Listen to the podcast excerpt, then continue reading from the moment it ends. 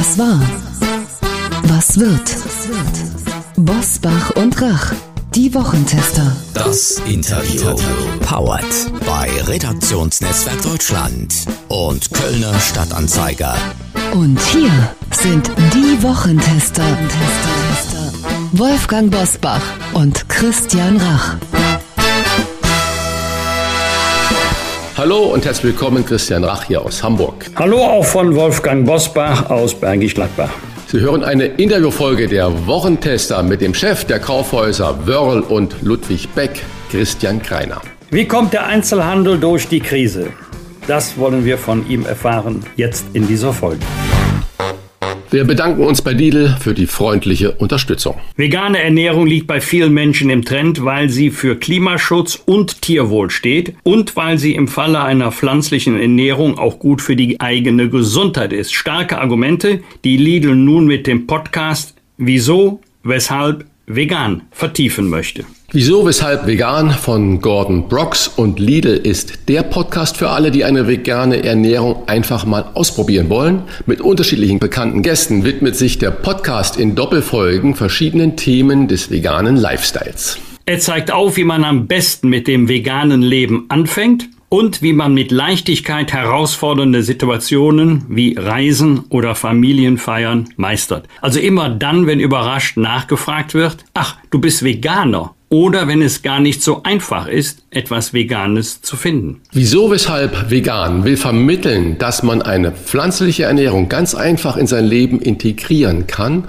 ohne rund um die Uhr darüber nachzudenken. Der Podcast liefert deshalb Inspirationen, Informationen, Hacks, Real-Life-Geschichten und Lösungsvorschläge. Vegan leben bedeutet nicht Verzicht, sondern Vielfalt und eine kulinarische Abenteuerreise. Unsere Empfehlung, einfach mal reinhören bei unserem Podcast-Kollegen Gordon Prox. Denn er ist ein echter Experte für veganen Lifestyle. Den Podcast Wieso Weshalb Vegan von Gordon Brox und Lidl hören Sie auf allen bekannten Podcast-Plattformen. Wir wünschen gute Informationen und gute Unterhaltung.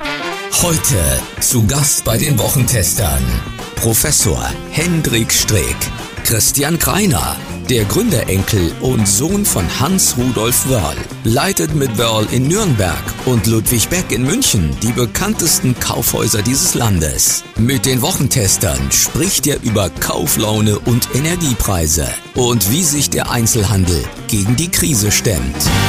Immer mehr Einzelhändler stehen in Deutschland vor dem Aus. Seit Corona haben viele immer noch mit weniger Kunden und weniger Käufern zu kämpfen und nun kommen auch noch horrende Heizkosten obendrauf. Da gibt es Händler wie zum Beispiel ein Modekaufhaus in Tübingen, die die Heizung auf 19 Grad absenken, um über die Runden zu kommen. Heute sprechen wir mit dem Gründer Enkel eines echten Traditionshauses in Nürnberg, das alle Höhen und Tiefen des Textilgeschäftes erlebt hat und das gerade erst mit einem 25 Millionen teuren Um- und Neubau durchstarten will. Wie will der Einzelhandel die Krise meistern? Das fragen wir Christian Greiner, Vorstandschef der Ludwig Beck AG. Herzlich willkommen bei den Wochentestern. Herzlich willkommen, vielen Dank. Herr Greiner, 20.000 Quadratmeter Verkaufsfläche bei Wörl in einem imposanten Neubau in Nürnberg. Das wirkt wie ein Statement gegen die Krise. Geplant wurden die 25 Millionen Euro Investitionen vor Corona.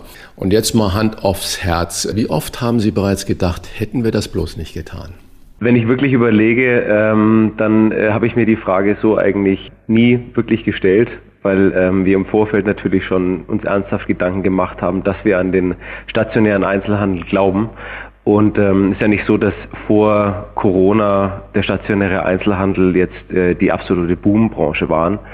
Und ich glaube, was man nochmal äh, klarstellen muss, also die 25 Millionen, die Sie erwähnen, das ist nur der reine Bau des Objekts, aber mit Ausbau und den ganzen Partnern ist das Investitionsvolumen von dem ganzen Projekt sogar auf 40 Millionen Euro gestiegen. Oder was heißt gestiegen? Also das ist der Umfang, der dieses ganze Projekt in Nürnberg hat. Neben 29 World-Filialen gehören Ihnen auch das München Luxuskaufhaus Ludwig Beck. Wie erleben Sie derzeit die Einkaufsbereitschaft der Deutschen, der Kundinnen und Kunden Ihres Hauses? Gut, ähm, das ist oft sehr standortabhängig abhängig, muss man ganz klar sagen. Das war es aber auch vor, vor der ganzen Krise auch schon. Es gibt äh, intakte Innenstädte, die wirklich gut funktionieren. Es gibt Innenstädte, die sich schwer tun. Ähm, natürlich ist es jetzt so, dass ähm, die Frequenzen in den Städten in der Regel noch nicht das Niveau erreicht haben wie vor der Krise und dass die Menschen natürlich bewusster ihr Geld ausgeben, ähm, weil natürlich an allen Ecken die Kosten steigen. Und ähm, aber ich sag mal, wir versuchen eben mit einem Mehrwert, mit einem wirklichen Einkaufserlebnis, dem Kunden auch einen Anreiz zu geben, eben sein Geld bei uns auszugeben. Und ähm, da sind wir jetzt aktuell immer noch auf einem wirklich guten Weg und bekommen eine tolle Resonanz von den Kunden. Ich war vor kurzem in Oldenburg im tollen Kaufhaus Leffers, das darf ich euch auch nennen. Die haben unglaublich ebenfalls investiert in Ausstattung. Die haben tolle Umkleidekabinen, wo es Platz gibt, wo du dein Handy, die Brille in Lederetuis ablegen darfst und so weiter und so fort. Aber wir lesen und hören natürlich in diesen Tagen von vielen Einzelhändlern, die einen Horror vor diesem Winter wegen hoher Energiepreise haben. Und wenn ich mir jetzt vorstelle, ich stehe in der Kabine, zum Beispiel bei Leffers oder bei Ihnen und es ist 19 Grad da drin nur. Da habe ich natürlich dann ganz wenig Lust, mich da um auszuziehen und neu anzukleiden und zu probieren. Wann wird denn bei Ihnen die Heizung runtergedreht oder ist das überhaupt keine Option? Naja, also es ist jetzt äh, schon so, dass wir uns natürlich auch vor allem mit diesen neuen äh, gesetzlichen Regelungen, die es gibt, die, ähm, dass wir uns da auch anpassen und äh, das auch genau anschauen. Beleuchtung ist ja auch so ein Faktor. Also wir haben aber auch schon äh, vor diesen ganzen äh, Problemen bei uns alle Filialen auf LED-Technik zum Beispiel umgestellt. Und also wir hatten das schon, schon vorher sehr stark im Blick, aber es muss natürlich immer noch ein, ein ähm, ja, angenehmes Einkaufserlebnis sein. Ja, also das liegt natürlich ähm, voll im Fokus, das ist klar. Also wird nicht Wenn abgedreht, die Heizung? Gänzlich abgedreht werden sollte also die nicht. Also, Entschuldigung, ja. Ja, also es wird auf jeden Fall angepasst und ich sag mal, also wir merken natürlich trotzdem auch, dass, ähm, äh, dass ähm, also zu warme Verkaufsräume natürlich auch nicht wirklich förderlich sind für, für Umsatz. Ähm, äh, wenn wir jetzt zum Beispiel gerade in die jetzige Jahreszeit kommen, wenn die Kunden in den Laden kommen von draußen, wo es meistens kühler ist und kommen dann in ein Kaufhaus, haben die meistens sowieso immer das Gefühl, dass es nochmal deutlich wärmer ist. Und wenn wir sagen, wir wollen auch natürlich Winterjacken und Mäntel verkaufen, dann ähm, das ist immer so ein zweischneidiges Schwert. Das kommt immer auf die Sortimente drauf an. Aber am Ende muss es natürlich für die Mitarbeiter und für die für die Kunden alles irgendwo eine äh, angenehme Atmosphäre bleiben. Aber klar. es sind nicht finanzielle Überlegungen, die genau die Grundlage dieser Gedanken sind, die Sie jetzt da äußern. Natürlich, das sind immer finanzielle äh, Aspekte auch, also genauso wie es bei der Beleuchtung ist. Ähm, jetzt muss man noch sagen, dass jetzt gerade für den Textileinzelhandel ähm, eine oder wahrscheinlich generell für Großflächen eine LED-Technik beispielsweise eigentlich nur Vorteile bietet. Für die Textilbranche ist noch ein großer Vorteil, dass unter LED-Licht ähm, Farben besser zu erkennen sind als unter den alten Beleuchtungstechniken. Das kommt noch dazu. Aber das ist natürlich immer auch eine Kostenfrage. Und ähm, ist, glaube ich, ganz wichtig, dass man, egal in welcher Branche man ist, das immer im Fokus hat und da optimiert, wo es eben möglich ist. Herr Greiner, Sie, Ihr Unternehmen lebt davon, dass Menschen Geld haben und auch den Wunsch, es bei Ihnen auszugeben. Fühlen Sie sich von der Politik in dieser äh, Krisenphase gut vertreten? Mm, also eigentlich nein. Wobei man jetzt Politik, glaube ich, auch nicht irgendwo komplett verallgemeinern kann. Ähm, es gibt ja immer die, die Bundespolitik, es gibt ja die regionale Politik.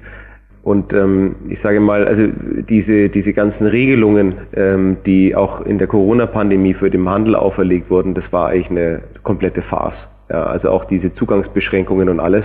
Wenn man sich überlegt, dass eigentlich wahrscheinlich die Gefahr in hochmodernen Räumlichkeiten mit guten Lüftungen, die Gefahr einer Ansteckung deutlich geringer ist als äh, in allen möglichen anderen ähm, Orten, dann ist es einfach nicht durchdacht gewesen ja, und hat natürlich auch massiv geschadet. Ähm, jetzt haben wir ja die neuen Regelungen wieder, wann man welche Leuchtschrift anschalten, ausschalten oder sonst was darf. Das wurde jetzt, nachdem es kaum aktiviert war, wieder geändert, wie lange man irgendwo die Beleuchtung irgendwo lässt oder sie ausmacht. Ähm, das sind, für mich ist das wilder Aktionismus. Ja, genauso wenn man jetzt anfängt, plötzlich im Brandenburger Tor irgendwo das Licht auszuschalten, dass die Touristen früher nach Hause gehen und dann vielleicht in ihrem Hotelzimmer das Licht anmachen. Also das ist für mich ziemlich kopflos. Und ähm, ich sag mal, Einzelhandel ist von der Politik eigentlich nie wirklich auf dem Schirm gewesen. Also wenn man auch gesehen hat in der Pandemie, welche Branchen und welche Firmen plötzlich äh, mit Unsummen von Geldern irgendwo gestützt und, und unterstützt wurden, ähm, da wurde dann auch schon sehr, sehr viel Politik gemacht. Aber auf der anderen Seite gibt es regional natürlich die Politik, also das ist äh, immer die, die Verantwortlichen von einzelnen Städten. Und da merkt man schon ganz klar, dass es auch ähm, Verantwortliche gibt, die, die wirklich äh, den Schuss gehört haben und einfach sagen, hey, also zu einer funktionierenden Stadt fun gehört eine funktionierende Innenstadt ähm, und da auch wirklich versuchen, die regionalen Händler zu unterstützen und auch die Innenstädte so attraktiv zu machen, dass Menschen eigentlich auch wieder eben auch in die Städte kommen und das als einen Mehrwert verstehen. Also das muss man ein bisschen diversifiziert, glaube ich, betrachten. Die Deutsche Umwelthilfe fordert ja gerade jetzt für die Weihnachtszeit keine Weihnachtsbäume aufzustellen und die Weihnachtsbeleuchtungen komplett zu verzichten, mal innezuhalten. Äh, wenn das alles wahr werden würde, äh, wie viel Angst haben Sie denn dann um die Existenz des Einzelhandels, der vielen kleinen und größeren Unternehmen. Sprich, wie viel Zukunftsgarantie oder Jobgarantie können Sie denn Ihren insgesamt 1400 Beschäftigten derzeit geben? Also ich glaube, wir für uns äh, haben den Mitarbeitern sehr viel Sicherheit gegeben, weil wir eben auch durch die letzten Krisen die Unternehmen sehr, äh, sehr gut durchgemanövriert haben. Wir haben in der ganzen Zeit keine Mitarbeiter entlassen. Ähm, wir haben ähm, alle, die bleiben wollten, die konnten auch bleiben. Ähm, und das werden wir auch weiter bestmöglich versuchen. Weihnachtsbäume aufstellen, also ich glaube zum Beispiel, das ist so ein Thema, was, was nicht kommen wird, ja, genauso wie man jetzt zum Beispiel die ganzen Volksfeste, München das beste Beispiel im Oktoberfest, die hat man ja auch ausgenommen von diesem ganzen Thema, weil an jedem leuchtenden Weihnachtsbaum hängen ja auch wieder Firmen und Existenzen. Ja, und wenn ich jetzt einfach sage, es dürfen keine Weihnachtsbäume aufgestellt werden, das gibt wahnsinnig viele Betriebe, die Weihnachtsbäume züchten, die schlagen, die verkaufen. Es gibt Firmen, die ähm, Weihnachtsschmuck äh, produzieren und verkaufen, auch viel noch irgendwie regional, eben auch in Deutschland. Das ist auch so eine kopflose Forderung, wo ich mir immer denke, okay, ähm, man denkt einfach leider nicht bis zum Schluss einfach solche Gedanken durch. Deswegen glaube ich jetzt zum Beispiel, dass das Thema nicht kommt. Aber natürlich am Ende muss der Endverbraucher immer noch das Geld äh, verfügbar haben, um einfach zu konsumieren. Wobei interessanterweise haben wir, wenn man jetzt mal wirklich die letzten Jahrzehnte zurückschaut, gemerkt, dass der, der kleinteilige Einzelhandel, so wie wir das beispielsweise machen, oftmals in so Krisen sogar profitiert hat, weil Leute eher auf größere Investitionen verzichtet haben oder verzichten mussten. Aber dennoch haben die Menschen das Bedürfnis, sich was zu gönnen. Und manchmal ist es vielleicht einfach nur ein, ein Kosmetikartikel oder irgendein neuer Duft, den man sich kauft oder irgendein Kleidungsstück, um sich trotzdem vielleicht was Gutes zu tun, verzichtet auf der anderen Seite aber vielleicht auf das Thema, seine Wohnung neu irgendwie mit Möbeln auszustatten, eine neue Küche zu kaufen, ja, oder ich glaube auch für viele Menschen ist natürlich jetzt der, der Traum vom Eigenheim äh, wieder irgendwo aus dem Fokus äh, gerutscht durch die hohen Zinsen, dann fokussieren sich die Leute auf andere Themen. Also ich glaube schon, dass die Menschen immer noch weiter konsumieren werden. Man sieht es ja auch in der Gastronomie. Die Leute könnten ja auch alle zu Hause alles bestellen oder selber machen, aber die Leute gehen trotzdem in die Gastronomie, weil wir soziale Wesen sind. Und ähm, wenn man sich jetzt nur noch im Keller irgendwo eingräbt mit einer Kerze in der Hand, um irgendwie abzuwarten, was da kommt, also ich glaube, so funktionieren die Menschen nicht.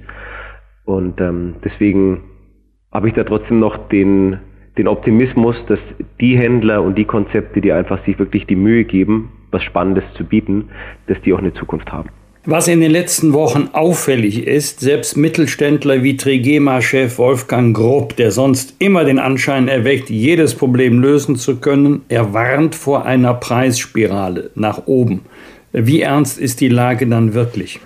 Sie, also ich würde mich nicht anmaßen, dass ich da irgendwo ein besseres oder ein, ein, ein tieferes Bild von dem alles haben, wie, wie er das hat. Man merkt ja jetzt schon, dass ähm, überall die Preise durch die Decke gehen. Das beste Beispiel ist jetzt, wenn man sich die Bahn anschaut oder auch den ÖPNV. Ähm, zuerst wird irgendwo mit einem 9-Euro-Ticket äh, werden die Leute irgendwo gelockt, um wirklich sag mal, vom Auto oder von anderen Verkehrsmitteln irgendwo auf die Bahn zu wechseln. Und jetzt werden die, die Preise massivst angehoben, ich glaube teilweise um 6 bis 7 Prozent für manche Angebote, wo ich dann auch den Kopf schüttel und nicht wirklich verstehe, was, was äh, Sinn und Zweck von dem Ganzen ist. Also diese, diese ganzen Preisentwicklungen, das ist äh, auf jeden Fall ein Riesenproblem und das äh, wird sich wahrscheinlich auch noch weiter so entwickeln. Aber was dann am Schluss die Konsequenz daraus ist, das glaube ich kann heute wirklich noch keiner absehen. Also ich, aber bei den Energiepreisen ist es auch so, dass jeden Tag ein Auf und Ab irgendwo ist. Erst ist der Gaspreis ja äh, wieder gesunken, dann hat man jetzt die Lecks in, den Nord Stream äh, Pipelines entdeckt. Äh, jetzt schießt der Gaspreis wieder nach oben. Also das ist wirklich ein Auf und Ab, wo natürlich auch wahnsinnig viel Spekulation dabei ist. Auch wenn man sich heute anschaut, was heute Benzin kostet, wenn man heute über die Grenzen fährt in andere Länder, ist der Sprit trotzdem deutlich günstiger als in Deutschland. Also da ist wahnsinnig viel Spekulation dabei und auch äh, viel globale Einflüsse, die wir, glaube ich, in Deutschland alleine gar nicht irgendwo justieren können. Also das ist so eine große Gemengelage. Da jetzt irgendwas zu prognostizieren oder zu spekulieren, glaube ich, das wäre, also mir fällt es auf jeden Fall schwer. Dann hören wir auf mit dem Spekulieren und kommen zu so einem Thema, was Sie ja wirklich in Ihren ganzen Kaufhäusern äh, vermutlich am eigenen Leib erfahren haben, beginnend mit Corona und äh, dann die ganzen Masken tragen und Schließungen. Was hat sich denn beim Modekauf verändert. Wir haben Homeoffice äh, überall, das will die Politik auch nicht mehr zurückdrehen, viele Unternehmen auch nicht, obwohl viele Angestellte, Mitarbeiter, Mitarbeiterinnen gerne auch mal wieder ins Office gehen. Wird jetzt weniger Business-Mode nachgefragt und mehr Casual-Style? Oder wie, wie ändert sich denn dieses politische, gesellschaftliche Verhalten dann beim Einkauf? Das ist eine interessante Frage, weil Mode eigentlich immer extrem den Zeitgeist widerspiegelt in, in, in, in allem. Sie haben es richtig erkannt, also gerade während der Pandemie, während der Lockdowns, während dieser ganzen Phase, wo die Leute eben überwiegend im, Homeoffice waren, ähm, wurde deutlich mehr legere Kleidung natürlich gekauft ähm, für zu Hause und weniger, weniger Businessbekleidung. Ähm, interessanterweise, nachdem jetzt die, die Lockdown-Phasen zu Ende waren, ist das Thema der Businessmode wirklich ähm, sprunghaft wieder angestiegen. Ja, also es haben wahnsinnig viele Männer wieder Anzüge gekauft. Es gibt die einen, die sagen, ähm, das haben alle zugenommen in der Pandemie, deswegen muss man sich jetzt wieder neue, neue äh, Anzüge kaufen. Aber ähm, das hat uns schon eigentlich wieder überrascht, dass ähm, da jetzt trotzdem wieder irgendwo ein, eine Nachfrage war. Genauso zum Thema Anlass. Also wir merken jetzt, dass natürlich die Leute ganz bewusst ähm, Veranstaltungen nachholen, private Feste nachholen ähm, und da wirklich viel Geld ausgeben für, für Anlassmode. Ja, ähm, in München zum Beispiel das Thema Oktoberfest, was ja zwei Jahre lang nicht war, ähm, im Trachtenbereich ähm, ist in diesem Jahr ein, ein unfassbar starkes Geschäft wieder. Ähm, also das spiegelt immer sehr den momentanen Zeitgeist irgendwo wieder. Merkt man auch oft bei, bei Farben. Also es gibt, ein, es gibt eine, ähm, eine Tendenz, dass oft in Krisen oft mehr Farbe gekauft wird, auch bei Kosmetik zum Beispiel, als in, ähm, in Phasen, wo, wo irgendwo alles äh, gut funktioniert, weil die Leute einfach sagen wir, eine schlechte Stimmung oftmals mit irgendwelchen frischen und positiven Farben irgendwo kompensieren wollen. Ja. Also das ist wahnsinnig viel Psychologie. Ähm, und ist immer wirklich, spiegelt sehr stark den Zeitgeist wider. Aber wir haben eben gemerkt, dass in dem Jahr nach den ganzen Lockdown-Maßnahmen eben auch das Thema der Anlassmode ähm, oder eben auch der Abendgarderobe und sowas, dass das wieder ähm, sehr, sehr stark wieder angelaufen ist. Jetzt losgelöst von dem aktuellen Thema Energiekrise, Energiepreissteigerungen, sie treffen ja die Menschen ganz unterschiedlich. Kann man sagen, Luxus funktioniert eigentlich immer oder ist das auch zu pauschal? Naja, die, die Frage ist ja erstmal, wo, was definiert man als Luxus? Also ich glaube, wenn man sich wirklich mal Preislagen anschaut von, von ähm, Produkten, jetzt gerade aus unserer Branche, dann, dann sind ähm, Produkte oftmals schon sehr viel früher Luxus, als man vielleicht das mit dem reinen ähm, Luxusbegriff irgendwo in Verbindung bringt. Ja, also wenn man jetzt, ähm, ich sag mal, in die Schuhwelt zum Beispiel geht, ähm, dann ist, glaube ich, der durchschnittliche Preis für ein paar Schuhe in Deutschland, wenn man wirklich alles zusammenrechnet, liegt irgendwo bei 3 oder 24 Euro. Ja. Ähm, somit ist eigentlich ein Schuh, der vielleicht ein gut ordentlicher Herrenschuh, der irgendwie 100 oder 120 Euro kostet, ist so gesehen ja eigentlich auch schon ein Luxusprodukt. Ähm, jetzt kann man natürlich das Ganze nochmal nach oben drehen und sagen, okay, ich fahre jetzt zu den wirklich reinen Luxusmarken und, und äh, habe dann Produkte, die irgendwie, was weiß ich, für ein paar Schuhe ein paar tausend Euro verlangen. Ähm, also da ist immer die Frage, wo ähm, wo fängt Luxus an und wo hört es auf? Also ich glaube, wenn, wenn wir unsere Sortimente anschauen, dann sind wir aus Sicht der, der, des Konsumenten schon in einem sehr hochwertigen Segment.